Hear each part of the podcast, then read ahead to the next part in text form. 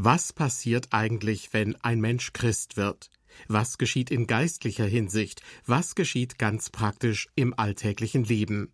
Werden andere Menschen es merken, wenn jemand Christ geworden ist?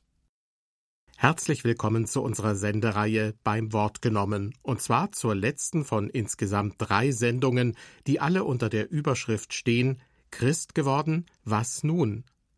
In Teil 3 geht es um die Gaben des Heiligen Geistes, also um besondere Fähigkeiten und Begabungen, über die ein Mensch nicht von Geburt an verfügt und die er sich auch nicht selbst antrainiert hat. Was es mit den Gaben des Heiligen Geistes auf sich hat, darum geht es gleich in dem folgenden Referat von Professor Christian Dirks aus Markdorf. Am Anfang eines Weges stehe ich, wenn ich Christ geworden bin.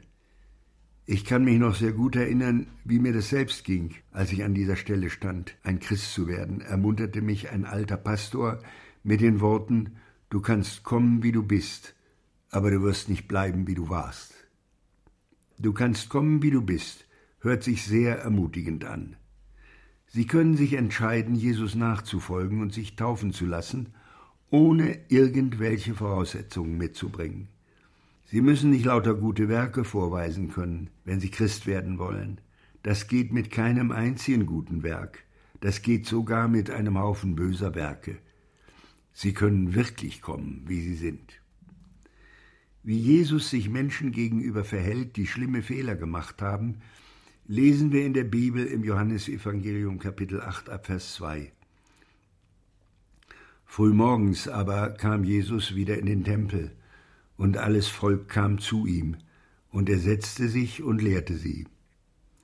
Da brachten die Schriftgelehrten und die Pharisäer eine Frau, beim Ehebruch ergriffen, und stellten sie in die Mitte und sprachen zu ihm, Meister, diese Frau ist auf frischer Tat beim Ehebruch ergriffen worden.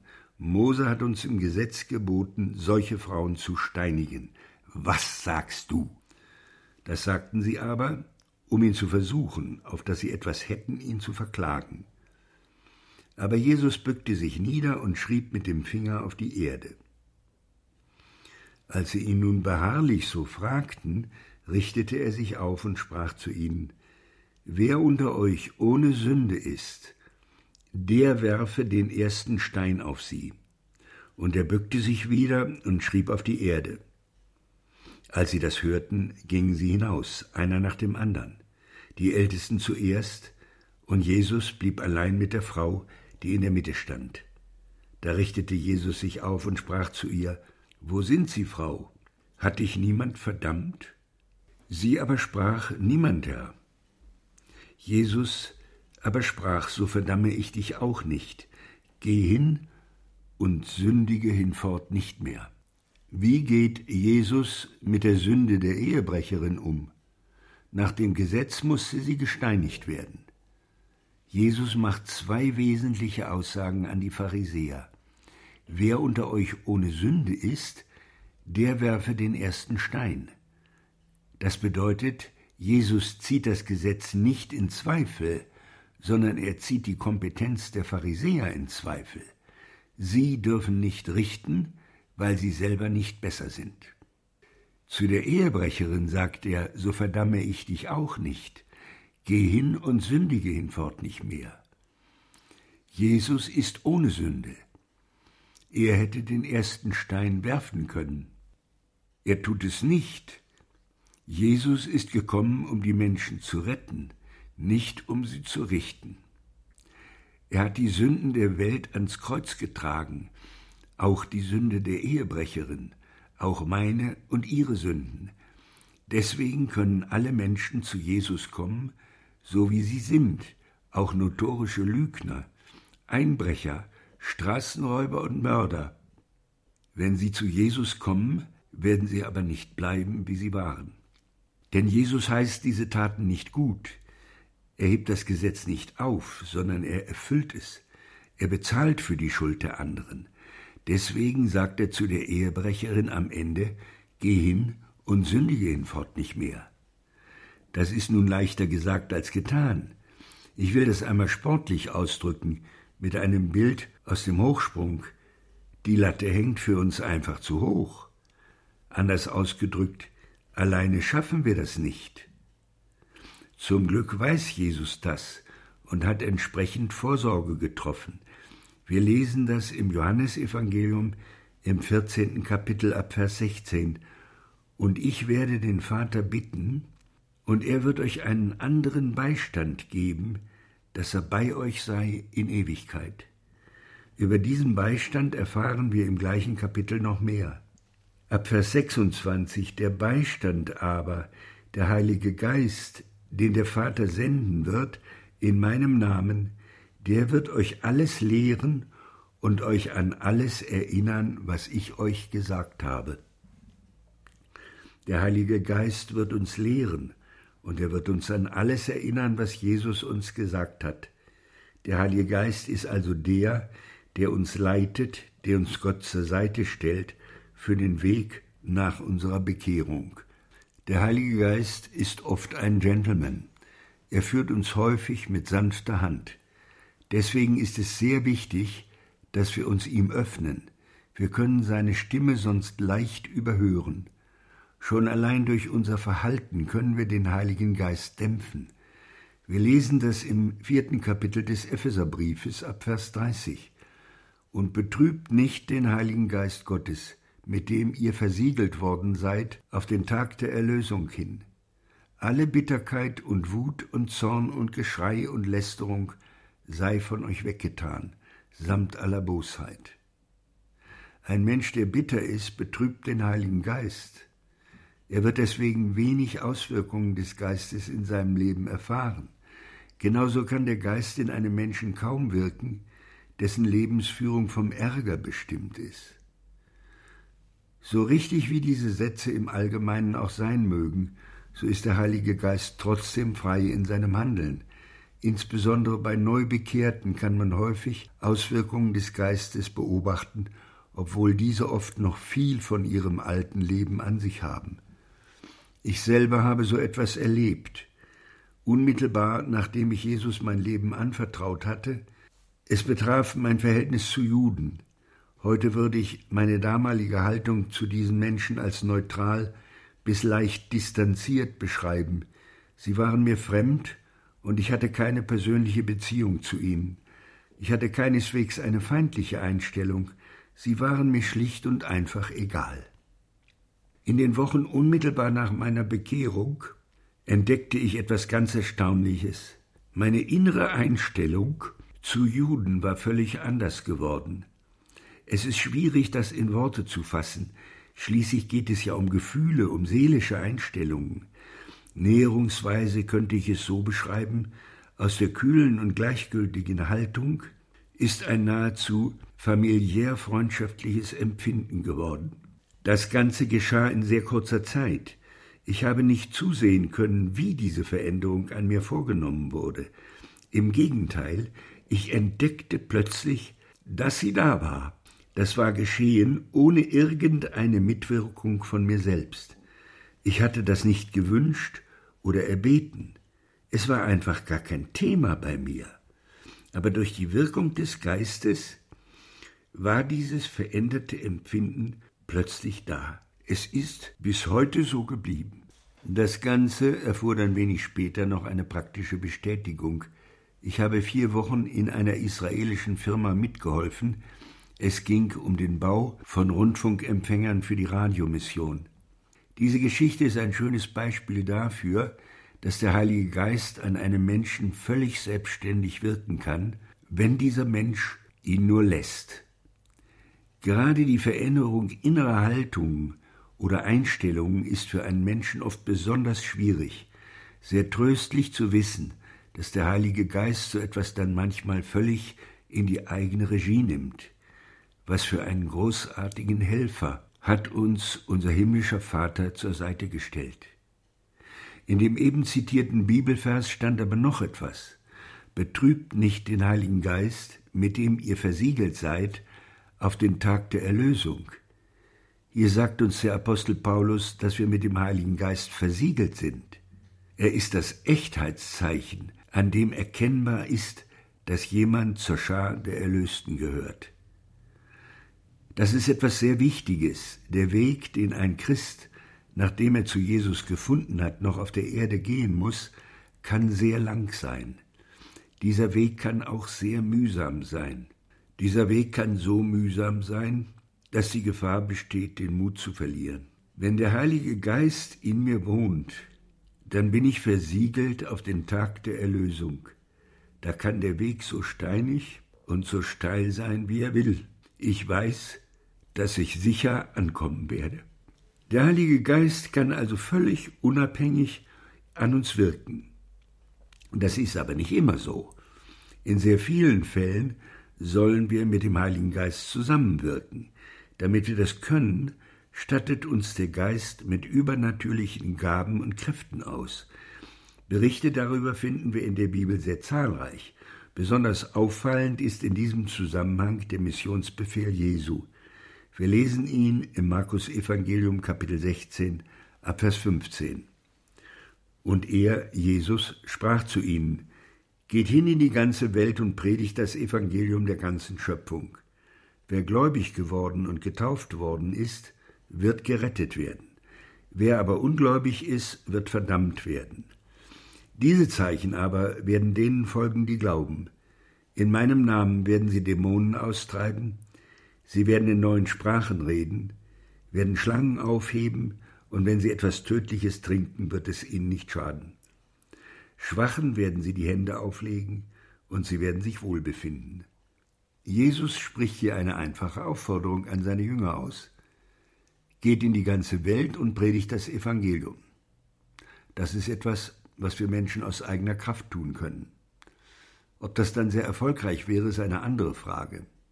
Jesus fügt deswegen noch etwas hinzu. Diese Zeichen aber werden denen folgen, die glauben. Sie werden Dämonen austreiben, in neuen Sprachen reden, Kranke heilen, und Tödliches wird ihnen nicht schaden. Das ist in meinen Augen keine Aufforderung, sondern eine Zusage. Das sind lauter Dinge, die wir Menschen überhaupt nicht tun können. Jesus sagt auch, diese Zeichen werden denen folgen, die glauben. Es ist also nicht so, dass Christen diese Zeichen selbst wirken können. Sie tun es auch nicht, sondern diese Zeichen folgen ihnen. Wo sie auftauchen und predigen, erscheinen diese Zeichen. Sie bilden ein Echtheitssiegel für das, was da gepredigt wird. Jesus gibt diese Zusage mit dem Missionsbefehl. Beides gehört also zusammen. Die Apostel haben sich dann auch tatsächlich auf den Weg gemacht und missioniert.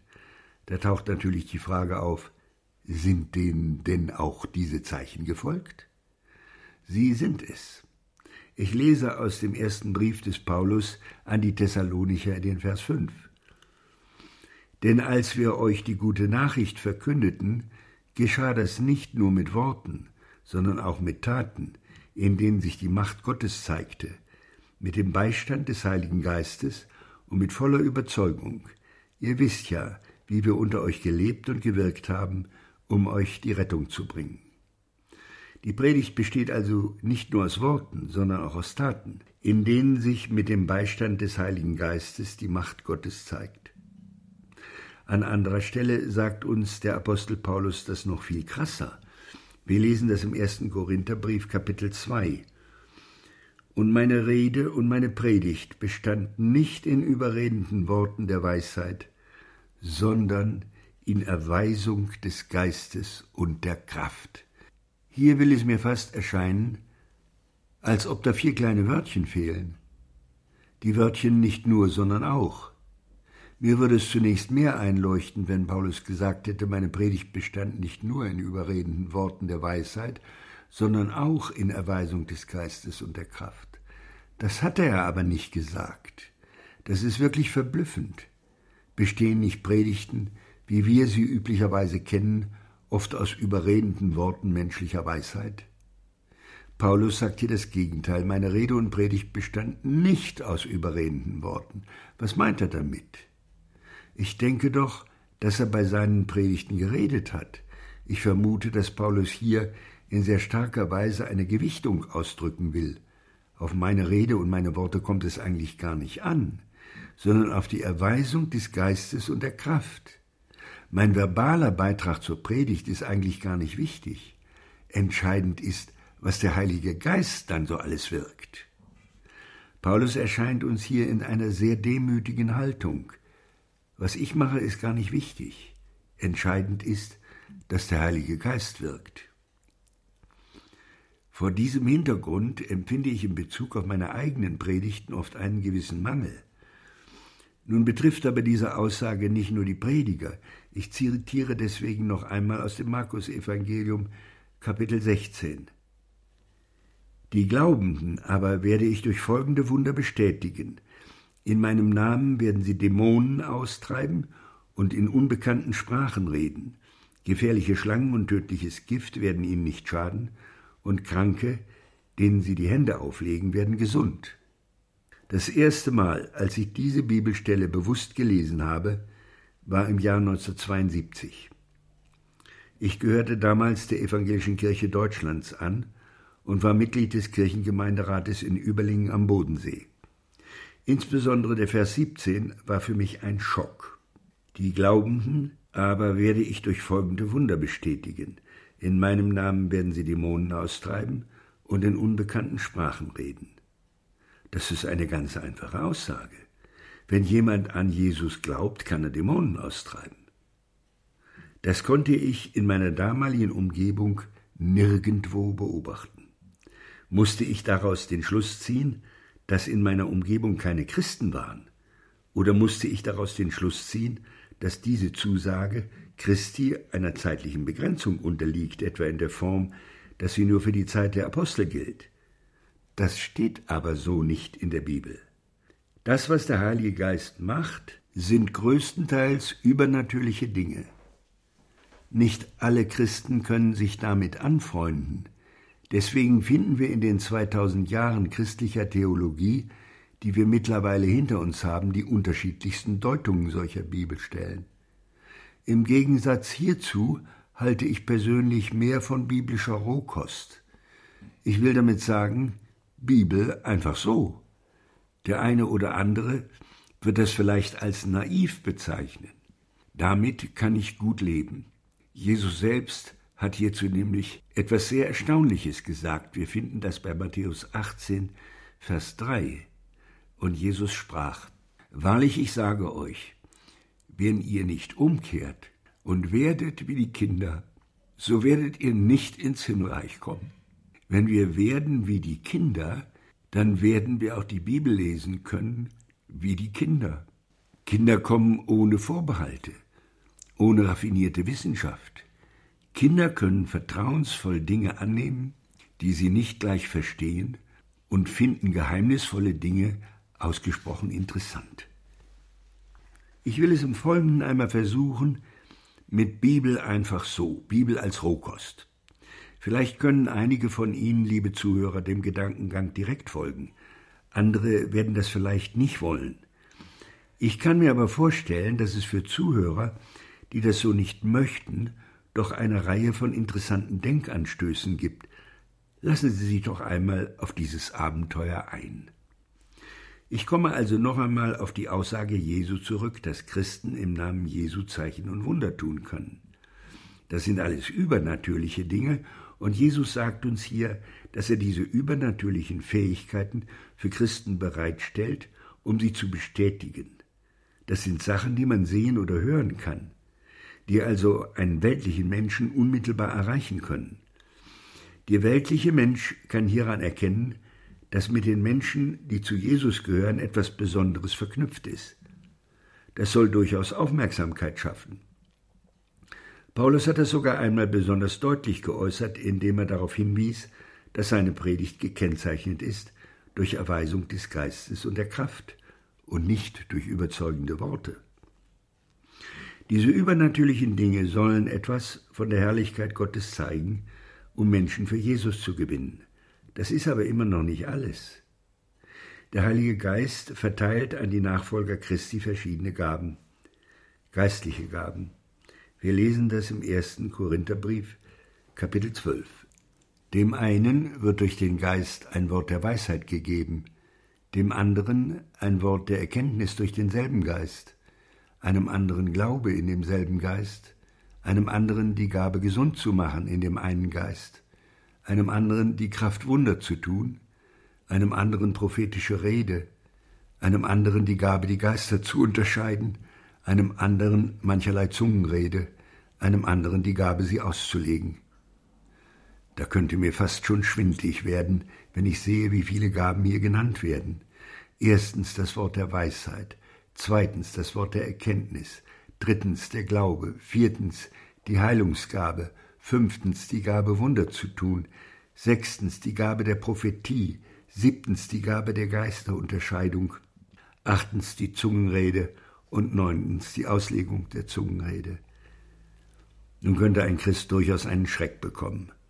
Er wird sich vielleicht sagen, das habe ich doch gar nicht alles. Das müssen Sie auch nicht, denn Paulus sagt, dem einen wird dies gegeben und dem anderen wird das gegeben. Keineswegs haben wir alles, aber jeder hat etwas. Dabei kann es durchaus sein, dass eine Person mehrere Gaben hat, aber ich habe noch nicht erlebt, dass einer alles hat. Genau das können wir im ersten Korintherbrief lesen. Kapitel 12, Vers 27. Ihr aber seid der Leib Christi und jeder Einzelne ein Glied. Und Gott hat in der Gemeinde eingesetzt, erstens Apostel, zweitens Propheten, drittens Lehrer, dann gab er die Kraft, Wunder zu tun, dann Gaben gesund zu machen, zu helfen, zu leiten und mancherlei Zungenrede. Sind sie denn alle Apostel? Sind sie alle Propheten? Sind sie alle Lehrer? Haben sie alle die Kraft, Wunder zu tun? Haben sie alle Gaben gesund zu machen? Reden sie alle in Zungen? Können sie alle auslegen? Hier macht uns Paulus ausdrücklich darauf aufmerksam, dass niemand alles hat. Die Gemeinde ist der Leib Christi und jeder Einzelne ein Glied an diesem Leib. Auch wenn jeder Christ nicht alle Gaben hat, so ergänzt sich das doch in der Gemeinde. Das ist sehr tröstlich, denn so muss sich niemand grämen, wenn er eine bestimmte Gabe nicht hat. Jede einzelne dieser Gaben ist unglaublich übernatürlich und ein enormes Geschenk an den Betreffenden. Nur weil wir Jesus angenommen haben, hat uns Gott unglaublich beschenkt. Wir haben sonst gar nichts gemacht, gar nichts dazu getan. An dieser Stelle komme ich jetzt an den Punkt zwei. Wir müssen in diese neue Identität, dieses neue Leben hineinwachsen und all das umsetzen, was Jesus uns gegeben hat. Gott hat uns mit all diesen Geschenken etwas anvertraut und er möchte, dass wir daraus etwas machen. Das ist auch nicht weiter ungewöhnlich. Bevor wir etwas daraus machen, müssen wir zunächst erkennen, welche Gaben wir eigentlich haben. Da wird sich sicher der ein oder andere die Frage stellen, ja, wie soll ich das denn machen? Deshalb möchte ich dazu einige praktische Hinweise geben. Es ist als erstes sehr wichtig, dass Sie sich die Frage stellen, kann ich die Stimme Jesu hören? Jesus hat einmal gesagt, wie wir das in Johannes 10, Vers 27 lesen, meine Schafe hören meine Stimme, und ich kenne sie, und sie folgen mir. Die Schafe, das sind wir. Und was ich jetzt sage, hört sich vielleicht frech an, aber ich trau mich, denn Jesus hat genau das gesagt. Wenn Sie zu Jesus gehören, können Sie seine Stimme hören. Seien Sie jetzt nicht schockiert, weil Sie glauben, das nicht zu können. Es stimmt nämlich nicht. Sie können es, Sie haben es nur noch nicht bemerkt. Mir ging das nicht anders. Ich musste das auch erst erkennen und einstudieren, aber das ist nicht wirklich schwierig. So gibt es einmal zu diesem Thema allerhand Literatur. Manche Gemeinden bieten auch Seminare zum Thema an. Ein guter Weg ist es, einen erfahrenen Christen aufzusuchen, der Ihnen in dieser Angelegenheit als Mentor dienen kann. Die Fähigkeit, die Stimme Jesu zu hören, ist Voraussetzung für zwei Geistesgaben, das Wort der Weisheit und das Wort der Erkenntnis. Was ist mit dem Wort der Weisheit gemeint? Es ist die übernatürliche Fähigkeit, Problemlösungen vorzuschlagen. Was ist das Wort der Erkenntnis? Es ist die übernatürliche Fähigkeit, verborgene Tatsachen und Zusammenhänge zu erkennen. Beides bekommt man vom Heiligen Geist gesagt, man kann selber gar nichts dafür. Als dritte Geistesgabe hat Paulus den Glauben bezeichnet. Wir sagen manchmal, ich muss mehr Glauben haben oder ich bemühe mich um mehr Glauben. Das ist hier nicht gemeint. Denn es geht nicht um unsere Bemühung, sondern dieser Glaube ist eine Geistesgabe.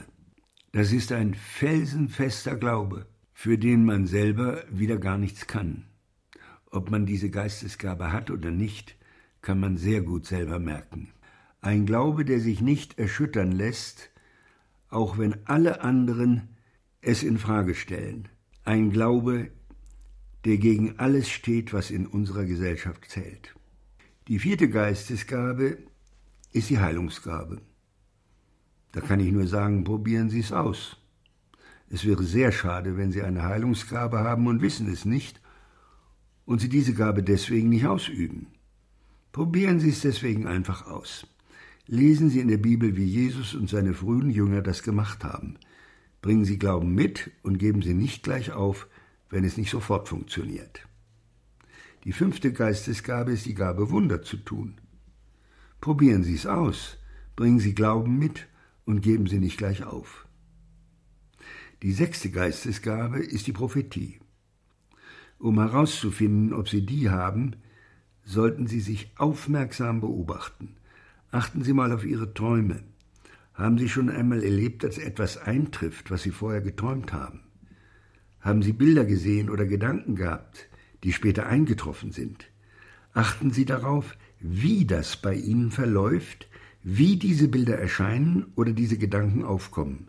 Vergleichen Sie das mit dem, wie es in der Bibel beschrieben ist. Dann können Sie zunehmend erkennen, wenn Sie prophetische Worte empfangen. Es ist sehr wichtig, dass Sie sich zu Anfang mindestens einen reiferen Christen suchen, der Ihnen als Mentor dienen kann. Das kann Ihnen helfen, Fehler zu vermeiden. Die siebte Geistesgabe ist in diesem Zusammenhang besonders wichtig, die Gabe der Geisterunterscheidung. Was da so an Bildern, Worten und Gedanken erscheint, muss geprüft und unterschieden werden. In unserem Kopf tauchen da die eigenen Gedanken auf, Gedanken des Bösen und auch Gedanken, die von Gott kommen. Sie müssen lernen, das sorgfältig zu unterscheiden, sonst können Sie leicht auch zu einem falschen Propheten werden. Nach meiner eigenen Erfahrung ist es besonders schwer zu unterscheiden, was die eigenen Wünsche und Sehnsüchte sind von dem, was wirklich die Stimme des Herrn ist. An dieser Stelle passieren sehr oft Fehler. Lassen Sie sich von Christen helfen, die auf dem Weg schon weiter sind als Sie selbst. Die achte Geistesgabe ist die Zungenrede. Es ist schön, wenn Sie die haben, unterdrücken Sie es nicht. Es ist aber eine Sache zwischen ihnen und Gott, solange niemand da ist, der es auslegen kann. Deswegen macht die Zungenrede in der Gemeinde nur dann Sinn, wenn jemand da ist, der sie auch auslegen kann. Das war jetzt sehr kurz gefasst. Irgendwelche Gaben hat jeder Christ. Diese Gaben sollen aber mindestens in das Gemeindeleben eingebracht werden. Sie sind nicht nur für den Hausgebrauch und schon gar nicht für den Nichtgebrauch. Jesus hat uns hierzu ein Gleichnis erzählt. Wir finden es bei Lukas 19 ab Vers 12. Er sprach nun, ein hochgeborener Mann zog in ein fernes Land, um ein Reich für sich zu empfangen und wiederzukommen. Er berief aber zehn seiner Knechte und gab ihnen zehn Pfunde und sprach zu ihnen, handelt damit, bis ich wiederkomme. Seine Bürger aber hassten ihn und schickten eine Gesandtschaft hinter ihm her und ließen sagen, wir wollen nicht, dass dieser über uns König sei. Und es geschah, als er zurückkam, nachdem er das Reich empfangen hatte, da sagte er, man solle diese Knechte, denen er das Geld gegeben hatte, zu ihm rufen, damit er erfahre, was ein jeder erhandelt habe. Der erste aber kam herbei und sagte, Herr, dein Pfund hat zehn Pfunde hinzugewonnen. Und er sprach zu ihm, Recht so, du guter Knecht. Weil du im geringsten treu warst, sollst du Vollmacht über zehn Städte haben. Und der zweite kam und sagte, Herr, dein Pfund hat fünf Pfunde eingetragen. Er sprach aber auch zu diesem, und du sei über fünf Städte. Jesus spricht in diesem Gleichnis von sich selbst. Die genannten Diener sind nicht die Menschen, die Jesus nicht kennen. Die Diener sind die Nachfolger Jesu. Menschen einer Gesellschaft werden in diesem Gleichnis als seine Landsleute, die ihn hassen, bezeichnet. Hassen nicht Christen Jesus? Probieren Sie das mal aus. Sie können mit ihnen durchaus über Gott reden. Die meisten von ihnen glauben durchaus, dass es einen Gott gibt. Aber versuchen Sie mal mit solchen Menschen über Jesus zu reden. Sie werden staunen, wie viel Ablehnung Sie sofort erleben. Das Silber in dem Gleichnis sind die Dinge, die Jesus uns anvertraut hat, als er die Erde bei seiner Himmelfahrt verlassen hat. Das Evangelium, die Vollmacht, Dämonen auszutreiben, die Vollmacht, Kranke zu heilen und die Vollmacht, Tote aufzuwecken und die zahlreichen Geistesgaben, die ich oben schon genannt hatte. Unsere Aufgabe ist es, diese Gaben anzuwenden, um das Evangelium effektiv verbreiten zu können. Nicht alle seine Diener wenden diese Gaben an. Wir lesen, wie die Geschichte weitergeht. Und der andere kam und sagte, Herr, siehe, hier ist ein Pfund, das ich in einem Schweißtuch verwahrt hielt. Denn ich fürchtete dich, weil du ein strenger Mann bist. Du nimmst, was du nicht hingelegt, und du erntest, was du nicht gesät hast. Er spricht zu ihm, aus deinem Mund werde ich dich richten, du böser Knecht. Du wusstest, dass ich ein strenger Mann bin, der ich nehme, was ich nicht hingelegt und ernte, was ich nicht gesät habe. Und warum hast du mein Geld nicht auf eine Bank gegeben? Und wenn ich kam, hätte ich es mit Zinsen eingefordert.